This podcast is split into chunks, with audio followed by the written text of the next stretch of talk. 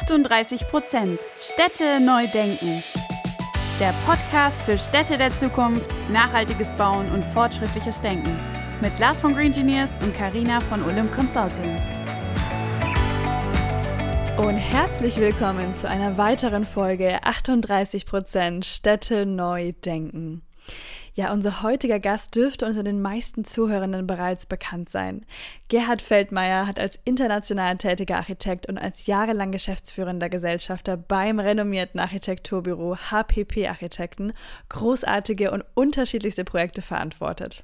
Heute geht er als absolute Koryphäe, wenn es ums kreislauffähige Bauen geht und treibt die Bauwende als Speaker und Botschafter für die Madasta Foundation weiter voran. Mit ihm sprechen wir über die spannenden Leuchtturmprojekte, die er verantwortet hat, über seine Motivation, sich auch nach seiner Zeit bei HPP noch so stark als, wie er es nennt, Beschleuniger der Bauwende einzusetzen. Er erzählt uns, warum sich die Stadtgestaltung in China kaum mit der in Deutschland vergleichen lässt und welche Rolle PropTechs einnehmen, um die Baubranche auf den richtigen Kurs zu bringen. Ich verspreche euch, es lohnt sich reinzuhören, also viel Spaß mit dieser Folge. Ja, herzlich willkommen bei uns im Podcast heute, Gerhard, und schön, dass du da bist. Vielen Dank, ich bin gerne da. Ja, herzlich willkommen, Gerhard. Auch von meiner Seite starten wir doch direkt mit der ersten Frage, auch wenn die jetzt wahrscheinlich nicht ganz so notwendig ist. Man kennt dich sicherlich. Aber erzähl uns doch gerne mal ein bisschen mehr über deinen Background und was du heute so machst. Ja, ich habe äh, Architektur studiert in Stuttgart und London und hatte danach das große Bedürfnis, in die weite Welt zu gehen, war dann ein Jahr in Japan, in Tokio. Das hat auch mein ganzes weiteres Leben äh, schon sehr geprägt, diese Erfahrung in jungen Jahren. Und dann, ich bin dann zurück, habe dann dreieinhalb Jahre bei GMP in Hamburg gearbeitet und bin dann 1989 zu HPP und habe mich da über verschiedene Stufen zum Partner hochgearbeitet und wurde dann 2001 zum geschäftsführenden Gesellschafter berufen. Diese Rolle habe ich dann bis Ende 22 ausgefüllt und äh, dann musste ich HPP verlassen, weil es im Vertrag eine Altersgrenze gibt, die habe ich erreicht. Und dann habe ich aber einfach aus meiner Energie heraus gesagt, du kannst dich jetzt nicht zur Ruhe setzen, und habe dann das Thema, was mich in den letzten Jahren, in den letzten fünf, sechs Jahren bei HPP äh, sehr beschäftigt hat, ist das Thema äh, der Transformation, der Bauwende hin zu Klimaneutralität und Ressourcenschonung. Das waren dann eigentlich die Themen. Und ich bin dann von Madasta gefragt worden, ob ich da eine Rolle übernehmen könnte in der Madasta Foundation.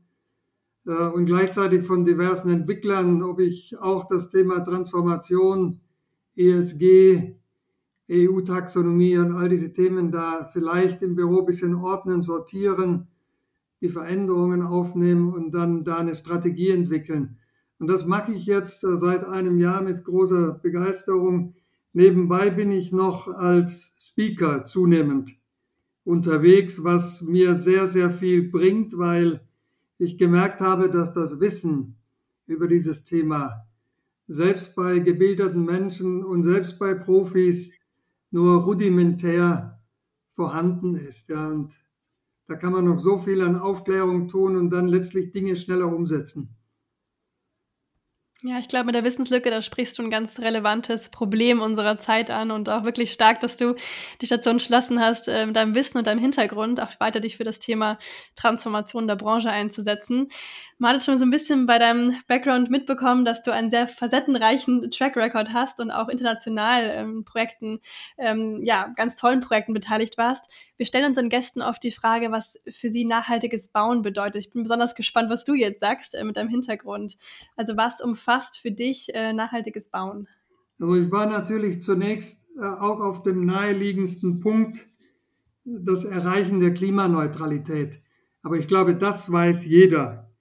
Ähm, und äh, ich habe mich dann äh, mit dem Thema natürlich auch in Relation zu meiner Planungserfahrung äh, nochmal hinterfragt und bin dann eigentlich auch zu dem Punkt gekommen, dass wir in den letzten Jahren im Grunde alle Architekten Jahrzehnten ein Stück weit falsch gebaut haben.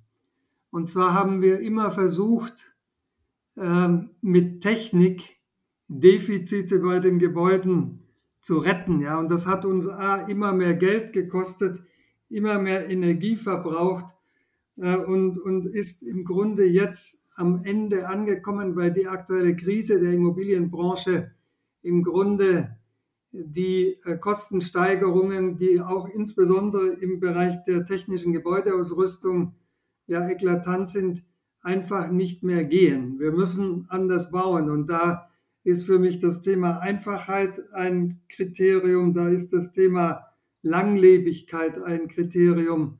Und ich glaube, dass wir, wenn wir heute Gebäude konzipieren, entwerfen, eigentlich die nächste und die übernächste Nutzung mitdenken müssen und dann im Grunde auch äh, quasi eine Struktur schaffen, ob wir die jetzt aus Holz machen, ob wir die aus einem materialsparenden Stahlkonstruktion oder auch einer Betonkonstruktion machen, das sei mal dahingestellt. Äh, da müssen wir wahrscheinlich alle Konstruktionsmöglichkeiten nutzen, je nachdem, welche am besten passt. Aber die Nutzungen, die dann eventuell äh, in Zukunft und sei es auch innerhalb der gleichen Nutzung, also Büro und Wiederbüro, dann haben sich aber tausend Dinge in der Vorstellung der Menschen, wie wir arbeiten, weiterentwickelt. Ja, da werden wir auch nicht stehen bleiben, wo wir jetzt sind.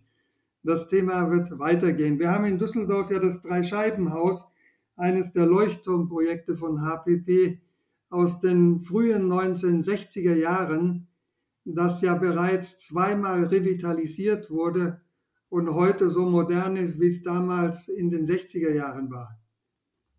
Ja, vielen, vielen Dank für den ersten Einblick des allgemeinen Rundumschlags des Thema Nachhaltigkeit am Bau. Jetzt, wo wir dich heute da haben und du in deiner Position bei HPP früher als Geschäftsleitung unter anderem ja auch sehr viel internationale Projekte mitverantwortet hast, ist es oder interessiert es uns auch besonders, wie kannst du denn für dich vielleicht jetzt zum Beispiel mal mit dem Thema China, über das wir ja auch im Podcast schon gesprochen haben, im Zusammenhang mit Ghost oder Geisterstädten ähm, so eine Parallele ziehen. Beispielsweise jetzt das Land China. Wenn du sagst, in China habt ihr Projekte begleitet, wie unterscheiden sich die hier aus städtebaulicher Sicht zu deutschen Vergleichsprojekten? Naja, erstmal sind die natürlich alle zehnmal mindestens so groß wie jedes Projekt hier in Deutschland. Ein paar Ausnahmen abgesehen, Überseequartier Hamburg oder das Fort Frankfurt. Das sind ja so Projekte, die haben so ungefähr die Dimension normaler chinesischer Projekte, ähm, gibt es natürlich auf der anderen Seite wenig Parallelen.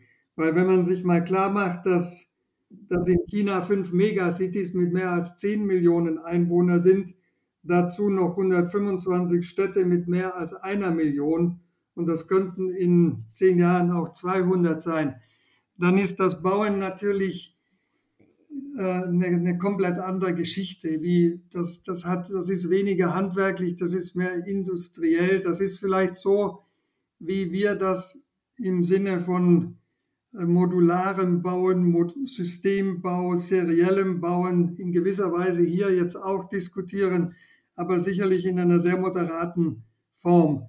Äh, China hat ja bekanntermaßen ein komplett anderes politisches System hat aber gleichzeitig im Vergleich jetzt zu manchen anderen Wachstumsmärkten ein hohes Bildungsniveau immer gehabt, auch in der klassisch äh, kommunistischen Ära. Und deswegen sind die natürlich äh, extrem schnell. Das heißt, auch das Thema grüne Energie ist in China ein Thema. Ich glaube, der Zubau an Photovoltaik und Windkraft, der ist der höchste der Welt, auch ich glaube prozentual gesehen jetzt nicht nur auf die große Bevölkerungszahl. Und deswegen werden die diesen Weg in die Klimaneutralität, den sie ja im Moment noch ja, gnadenlos reißen, die Vorgaben, die werden da aber sehr schnell aufholen. Da bin ich fest, äh, da bin ich fest überzeugt. Weil auch China hat ja durch eine Vielzahl von klimabedingten Extremphänomenen, Trockenheiten, Hitzeperioden, schon gemerkt, dass man das Thema nicht ignorieren kann. Aber ansonsten funktionieren Städte anders, öffentlicher Raum ist anders. Aufenthaltsqualität im, im Außenraum hat nicht die Bedeutung, wie wir das in Europa kennen. Insofern, da kann man wirklich wenig Parallelen äh, ziehen, die äh, der große Unterschied und warum wir da auch so erfolgreich waren und immer noch sind oder HPP da sehr erfolgreich ist, ist die Tatsache, dass äh, das, das kreative Moment in der Architektur äh, in China auch durch das Bildungssystem, das auch im Wesentlichen durch Auswendiglernen von Wissen besteht. Ja, man, man lernt einfach auswendig das große Einmaleins und alle Dinge und kann das dann perfekt, hat es aber nur auswendig gelernt. Und der, der kritische Umgang, das Hinterfragen, das Kreative, das wurde natürlich im Bildungssystem nicht so stark gefördert, wird aber jetzt auch nachgeholt und viele Chinesen haben in Amerika, in England oder anderen europäischen Ländern studiert. Äh, wenn man da innerhalb von einem Jahr zweimal hinkommt, hat man jedes Mal das Gefühl, das ist wieder alles anders. Also das geht sehr schnell dort. Ja, also ich glaube einmal diese Dimension, die können wir uns hier in Deutschland gar nicht vorstellen, aber auch dann diese Geschwindigkeit, mit denen sie solche Städte hochziehen, das ist schon wirklich ähm, ja, beeindruckend. Danke auch für die Einordnung. Ich bin auch sehr gespannt, wie sie das Thema mit der Klima, ähm, Klimawandel hinbekommen. Mhm. Gehen wir mal wieder zurück ähm, nach Deutschland. Ja, jetzt kommst du, wie du schon gesagt hast, aus einem großen Architekturbüro. HWP wird jeder kennen, genauso wie auch Madasta, wo du jetzt als Botschafter tätig bist. Das ist ja auch ganz, ganz interessant, erstmal von so einem Architekturbüro dann in die PropTech-Welt quasi einzusteigen. Wie siehst du denn den Wirkungsgrad von PropTechs in der Branche und wie kann die traditionelle Baubranche da auch besser mit den Startups zusammenarbeiten? Ja, meine, das Ganze, auch die Kreislaufwirtschaft, auch das, was wir bei Madasta machen, da ist ja die Grundvoraussetzung die Digitalisierung. Ansonsten kann man alles auch machen analog, aber das ist eben so unendlich mühsam, dass, das, ähm, dass man da nicht äh, die, ja, den Multiplikator äh, erreicht, der notwendig ist. Denn das Dilemma, in dem wir stecken, ist ja, dass uns die Zeit ausgeht. Wir haben verdammt wenig Zeit. Wir haben eigentlich schon keine Zeit mehr. Und deswegen sind natürlich äh, digitale Lösungen und äh, die PropTech-Branche, ich habe mir selber mal diverse Kongresse besucht, durfte sogar da und dort mal sprechen. In Frankfurt oder in Offenbach war da mal vor zwei, drei Jahren einer dieser großen Messen. Äh, das Problem, das die, die, die etablierten Unternehmen haben, ist natürlich da irgendwie den Überblick zu bewahren, weil es gibt so viele Anläufe, so viele PropTechs. Es gibt auch nicht alle, die dann im Grunde Marktreife erreichen. Ähm, das fällt mir auch manchmal schwer, aber die haben einen Schlüssel, die, die müssen es im Grunde eigentlich machen, weil die etablierten Unternehmen äh, werden es mit der Denke und auch mit dem Mindset, das sie haben, schwer schaffen. Und da wird man sich natürlich auch dieser, dieser schnellen, dieser Schnellboote, so würde ich jetzt mal viele PropTechs bezeichnen im Vergleich zur etablierten Branche, die sind äh, lebensnotwendig. Ohne die schaffen wir es nicht. Jetzt äh, hast du gerade davon gesprochen, schaffen wir das nicht. Deswegen, ich gehe jetzt einmal äh, vielleicht so ein bisschen auf deine Vorstellungen darauf ein und da vor allem auch deine Vision von dem Thema nachhaltigen Bauen. Wie siehst du das in Bezug auf die Bauwende? Schaffen wir das? Funktioniert das nicht mehr? Haben wir noch eine Chance? In welcher Form haben glaube, wir eine Chance und wie funktioniert es? Wir, wir, haben, wir haben eine Chance, äh, glaube ich immer noch. Ich bin immer noch fest davon überzeugt, dass wir, dass wir eine Chance haben. Und ich sehe auch in der Tat, dass die Transformation an Geschwindigkeit zulegt. Wir haben ja einmal das Thema CO2 und andere klimaschädliche Gase und wir haben im Grunde das große Thema, dass die Ressourcen, die wir zum Bauen brauchen, und wir sind ja als Bauindustrie äh, der größte Ressourcen-Einzelverbraucher und, äh, und dann auch in der sektorübergreifenden Betrachtung, was die Energie betrifft, äh, der größte CO2-Verursacher mit knapp 40 Prozent. Und deswegen halten wir ja so einen riesigen Hebel in der Hand. Und äh, daraus müssen wir was machen. Und ich jetzt auch in, insbesondere in dem Thema Kreislaufwirtschaft ähm, können wir eben zunehmend in die neuen Produkte und Materialien, die wir brauchen, Rezyklate, Rezyklatanteile bearbeiten. Und vielleicht können wir in einem gewissen Tempo auch nachwachsende Rohstoffe einsetzen. Und dann könnte man von dem hohen Primärenergieverbrauch schon sehr schnell runterkommen. Und das Problem ist ja auch, dass die Herstellung der Primärressourcen, nehmen wir nur mal das Beispiel Aluminium oder Stahl, das ist ja von den Primärressourcen extrem energieintensiv. Die Herstellung von Hochofenstahl erzeugt ungefähr ganz grob über den Daumen fünfmal so viel CO2 wie geschmolzener Schrottstahl, allerdings mit grüner Energie geschmolzener Schrottstahl. Ansonsten sind es dann vielleicht äh, 40 Prozent im Vergleich zum Hochofenstahl, aber immer noch deutlich besser. Wir haben auch Ressourcen, die, die zukünftig einfach knapp werden, wie zum Beispiel Sand, Kies, Gips. Und das sind ja Ressourcen, die wir sehr leicht zurückgewinnen können. Sand und Kies quasi aus äh, Recyclingbeton. Und das Thema Gips, das wird ja insofern wegfallen, weil die Kohleverstromung, wo Gips ja ein Abfallprodukt ist, endlich ist und die natürlichen Gipsvorkommen, die sind sehr, sehr begrenzt.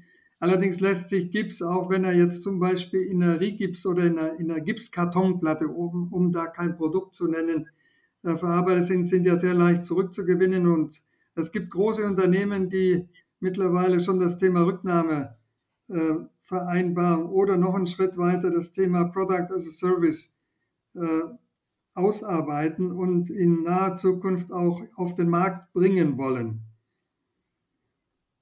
Und in dem Maße, wo wir weniger Primärressourcen, mehr Sekundärressourcen, mehr nachwachsende Rohstoffe, können wir in relativ kurzer Zeit sehr, sehr drastisch äh, den CO2-Fußabdruck der Branche verringern. Ja, vielen Dank für die Einordnung. Ja, ich denke, das Thema Kreislaufwirtschaft ist da einfach die ganz zentrale, ganz, ganz zentrale Thema, das wir da haben. Und bringt mich auch so ein bisschen zur, zur nächsten Frage, zum nächsten Projekt. Du ja in deiner Laufbahn an vielen namhaften Projekten ähm, ja, verantwortet, begleitet. Ein ganz besonders spannendes ähm, ist das The Cradle in Düsseldorf, werden die meisten äh, von unseren Zuhörern auch kennen. Ähm, nimm uns gerne mal so ein bisschen in das Projekt mit rein. Was war denn das Besondere an diesem Projekt und gab es auch vielleicht noch ähm, andere Projekte, die dich besonders bewegt haben oder wo du auch ganz viel lernen konntest?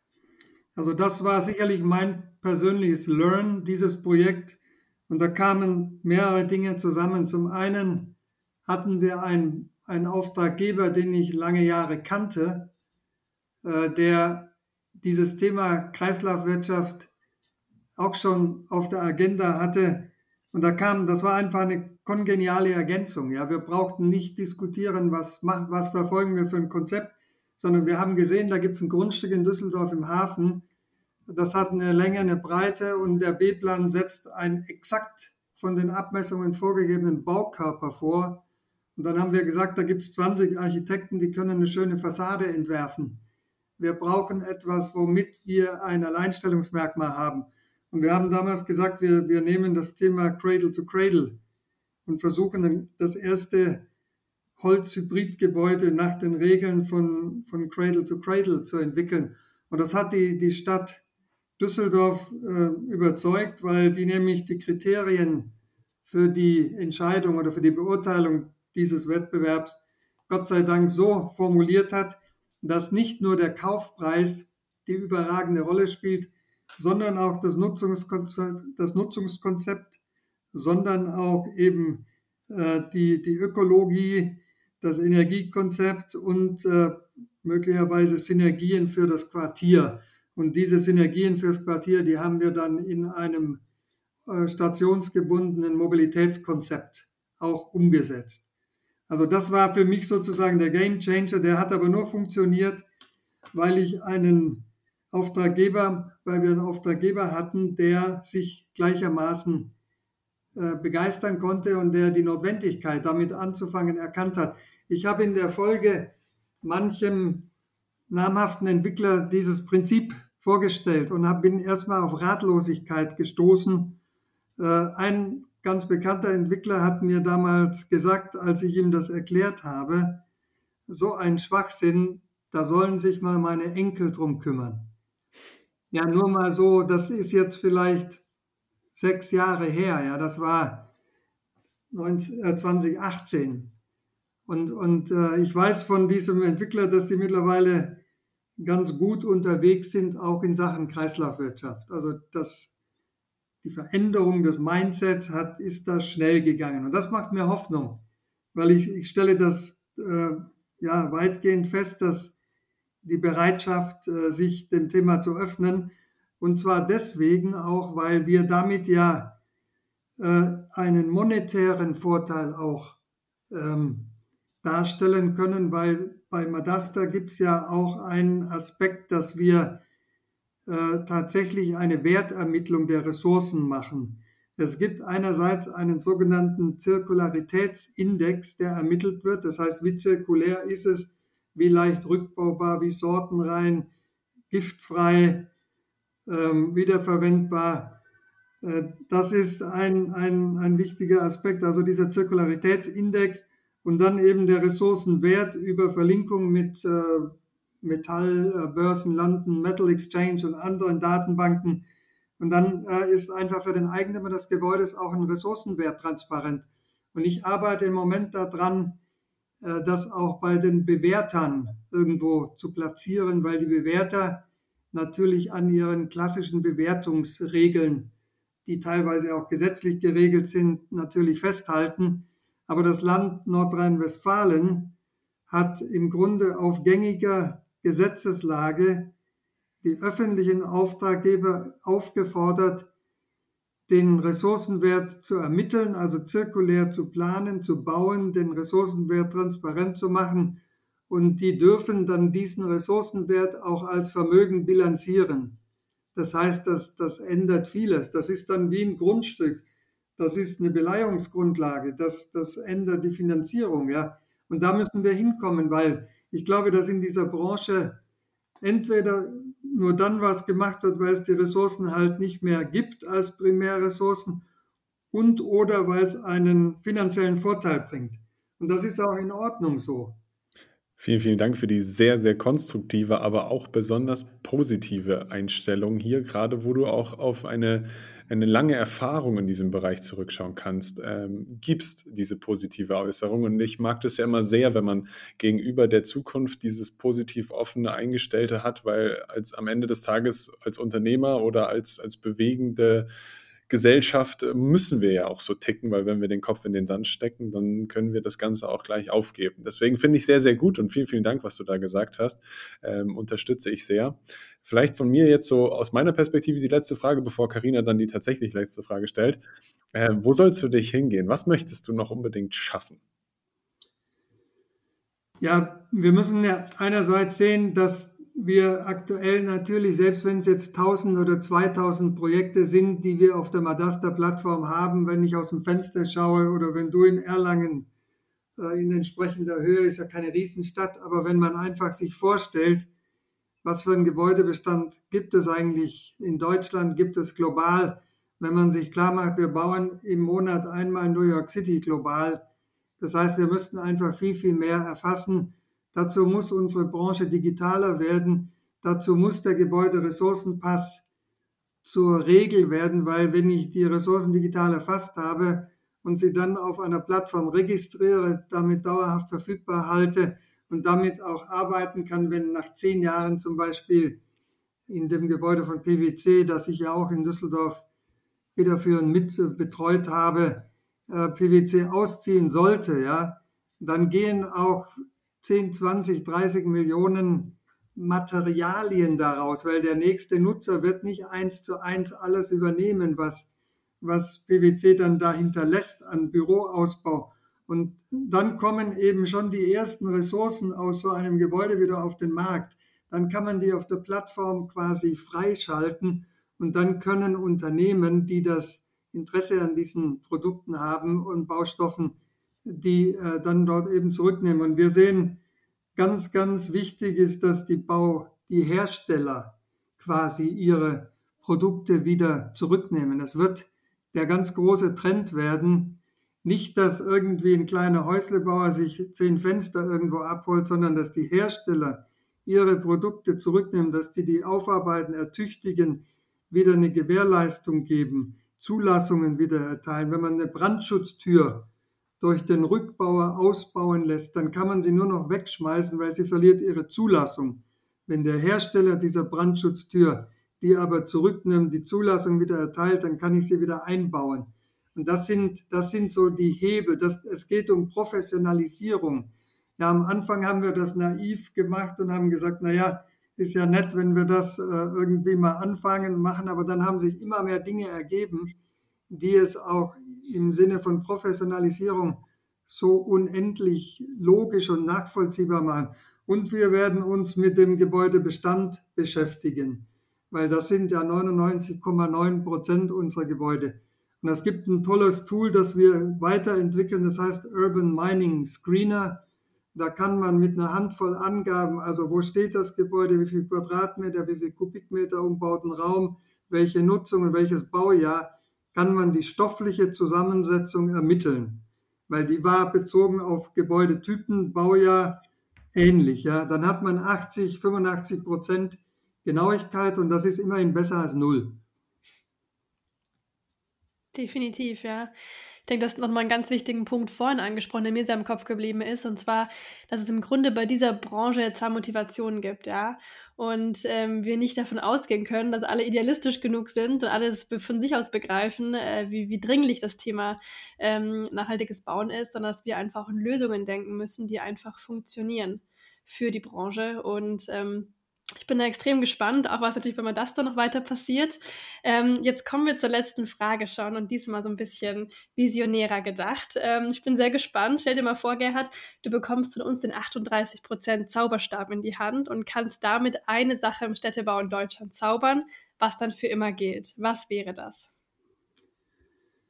Das ist jetzt vielleicht keine Überraschung, aber ich halte es trotzdem für das, das Allerwichtigste, dass unsere Städte grüner werden wir brauchen mehr Grün in den Städten. Wir müssen den Versiegelungsgrad drastisch reduzieren, mhm. weil wir einerseits äh, zunehmend mit Hitzeinseln kämpfen und weil wir zunehmend auch mit, der, mit dem Problem, dass das Wasser nicht versickern, schnell genug versickern kann.